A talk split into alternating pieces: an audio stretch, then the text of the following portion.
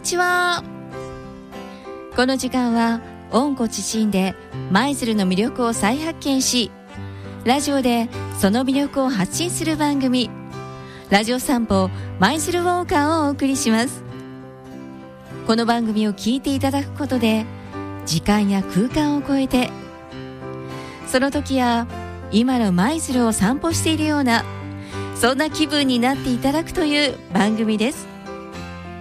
知られざる舞鶴の魅力をディープ舞鶴をさまざまな視点で発信してまいります。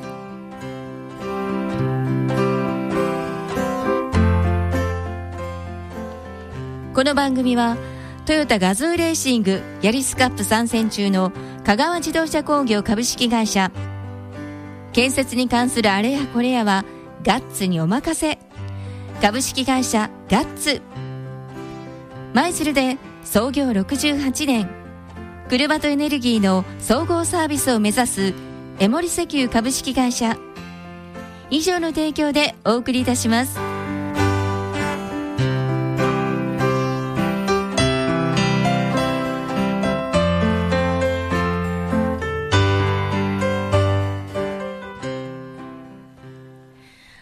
皆さんこんにちは。今回は中井玲子がお送りします。どうぞよろしくお願いいたします。さてこの番組のレギュラーゲストをご紹介しましょう。舞鶴で様々な観光ガイドでご活躍中の柴田学さんです。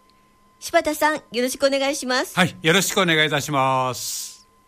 この番組では舞鶴散歩人さんが舞鶴の歴史伝統伝説民話を紹介しているホームページ舞鶴ウォーカーをもとにリスナーの皆さんから伝説民話の朗読劇も募集しています。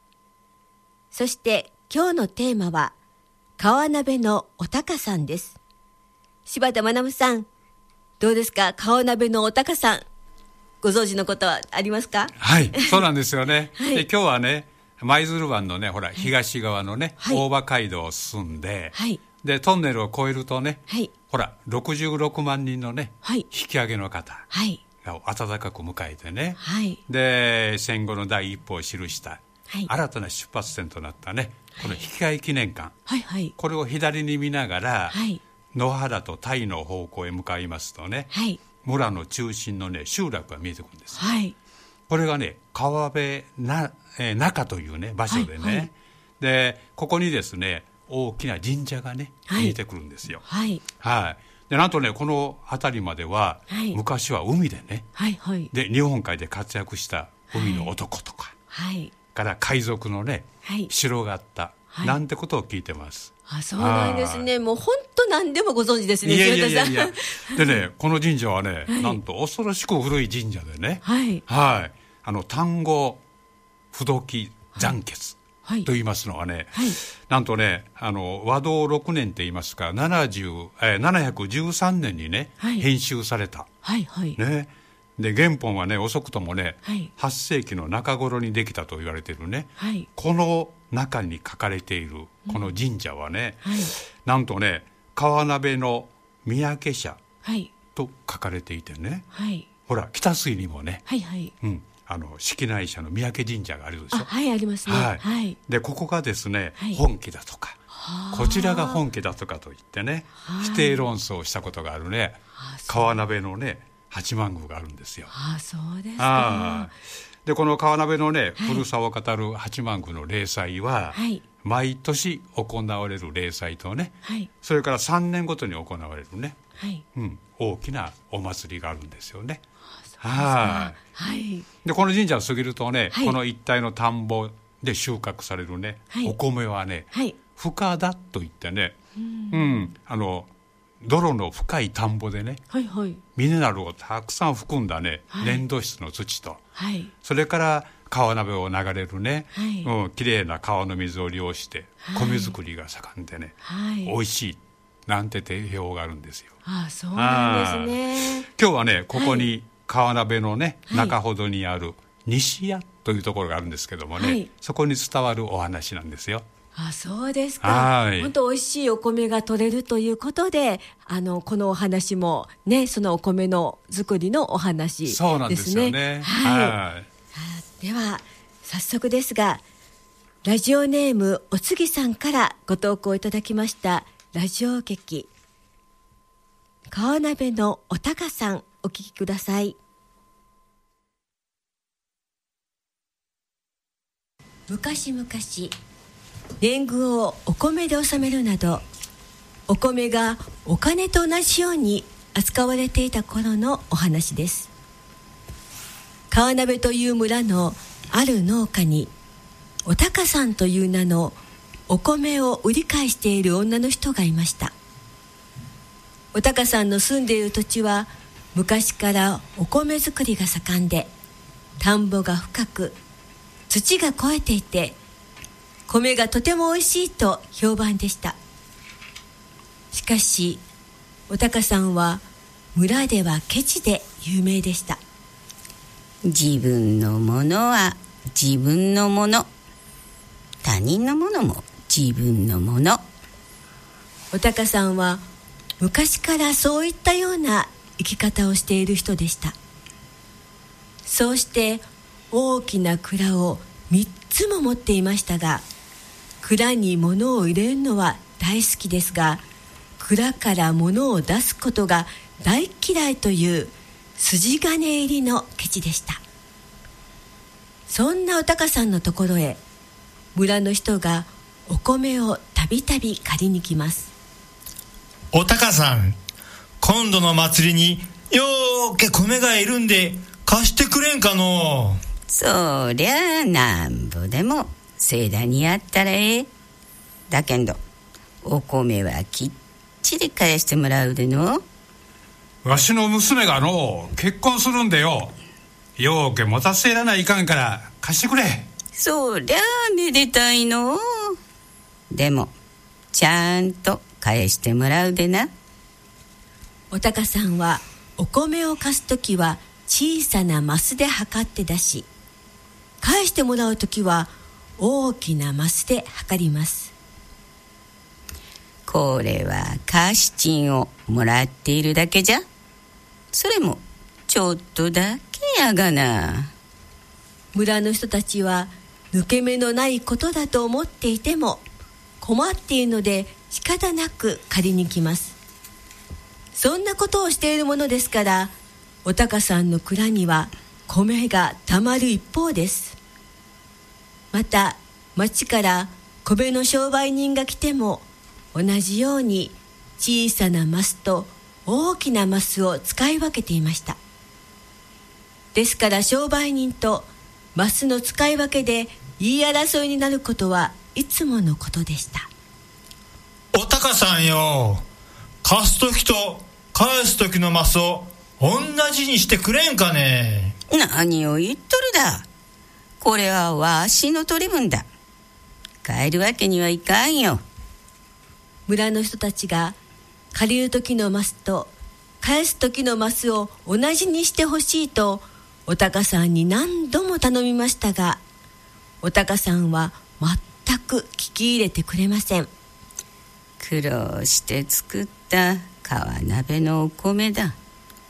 誰が来ても安売りなぞできねおたかさんは川鍋のお米に誇りを持っていました。でもそうとは知らないのでとうとう村の人たちの怒りが爆発してしまいました。おたかさんは何度言っても聞く耳も単様だ。あのやり方にはもう我慢ができねえそうだそうだ。一度みんなで懲らしめてやらんとならねえな。村の人たちはそんな相談をしてある夜のこと。おたかさんの屋敷に桑や竹槍を手に手に村人たちが集まってきました。おたかさんは驚いて屋敷の中や外を逃げ回りましたが最後には米蔵に追い詰められてしまい蔵の中の俵に入って隠れていたところを探すためにつついていた竹槍がおたかさんの横腹に刺さってしまい大怪我をしてしまいました。おたかさんはその怪我が原因で寝込んでしまいとうとう亡くなってしまいました。みんなの苦労も気づかない。私が悪かった。お米はみんなで分けてくれ。腹いっぱい食うてそれでお腹が痛うなったら私が治してやる。おたかさんは反省してそう言い残すと息を引き取ったそうです。村の人たちはやりすぎた気持ちもありおたかさんを憐れんでお米の代金でお堂を建ててお高屋敷と呼んで川鍋のお米に誇りを持っていたおたかさんを年黒に弔ったそうです。もしお腹が痛くなったらおたかさんのお堂にお参りすると不思議なことにお腹の痛みが治ると言われているそうです。ラジオネームおつぎさんからご投稿いただきました川鍋のおたかさんでした。ラジオ劇への出演者は劇団舞鶴ウォーカー。ナレーションは中井玲子でした。どうですか柴田さん。ねえ。はい柴田さんもご出演していただいてましたが。そうなんですよね、はい。今回出演させていただきました、い。ところでねこういった強引だったね、はい。おたかさんもね、はい。最終的にはほら村人からね、はい。お堂を建ててもらって、はい。またおたかさんも村の人にね、お返しをしたというねこんなお話でしたよね、でこのねお米を測るこのマスはね、はいはい。なんとね今から1300年ほど前。はいから使われていたというふうに言われてね。はい。一升という単位は同じなんですけどもね。はい。その大きさがねはい。長い間地域や時代によってはい。いろいろ変化したって聞いてるんですよ。あそうなんですか。はい。でそこでその豊臣秀吉がね、はい。このマスのはい。量の統一を図った、はいはい。うんこういったね記録が残ってるんですよ。で江戸時代ではね、はい。東の国では江戸マスはいで西の国では京マスを用いたそうでね。はい。同じ一升マスでも量が違うと。いうことでね。どうやらお高さんもこの手法をね、はい。知っていたのかもしれませんよね。えー、どちらの方が大きかったんでしょうね。あのね、はい。京マスの方がね、はい。江戸マスに比べて、はい。約ね6%ほどはい。量が多かった、あそうはいなんですね、というふうに聞いています。でところでね、はい。お高さんが住んでたね、はい。場所どんなところかなと思ってね、はい。私行ってきました。あら。あらあさすが。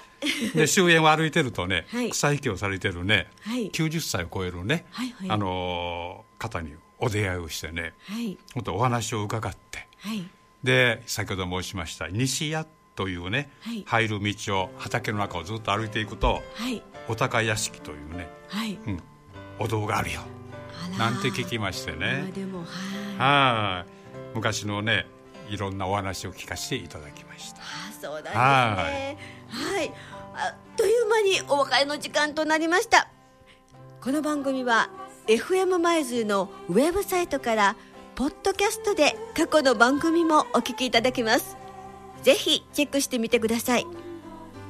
この番組はトヨタガズーレーシングヤリスカップ参戦中の香川自動車工業株式会社建設に関するあれやこれやはガッツにお任せ。株式会社ガッツ。舞鶴で創業68年。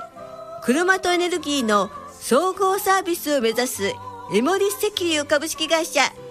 以上の提供でお送りいたしました。それでは本当にまたお会いしましょう。ありがとうございました。柴田さん本当にありがとうございました、はい